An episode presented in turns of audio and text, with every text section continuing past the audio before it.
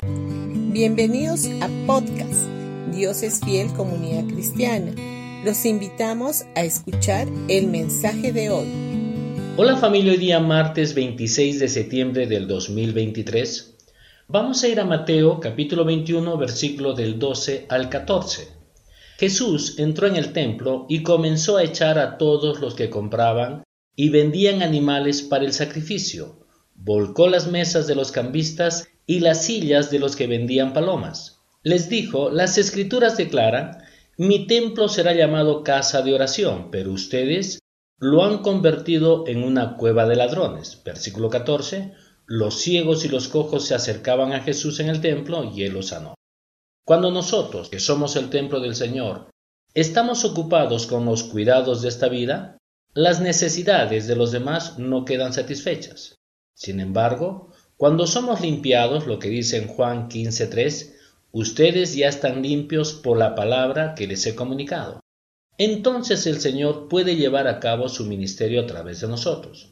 Jesús nos dice que no nos preocupemos ni nos inquietemos porque nuestras necesidades materiales serán satisfechas.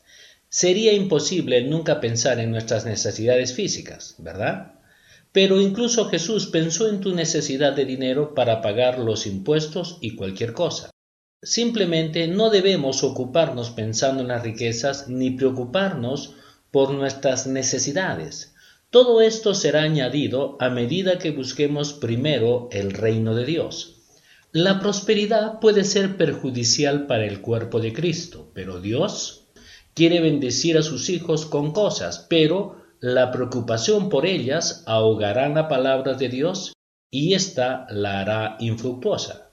Si seguimos la fórmula de Dios para la prosperidad que se encuentra en Mateo capítulo 6 versículo del 19 al 34, entonces la palabra producirá fruto y también disfrutaremos de las bendiciones físicas de esta vida.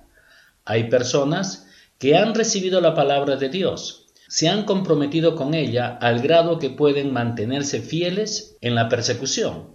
Pero por estar ocupados con los asuntos de esta vida, la palabra sembrada en su corazón se ahoga y no da fruto que debería de dar.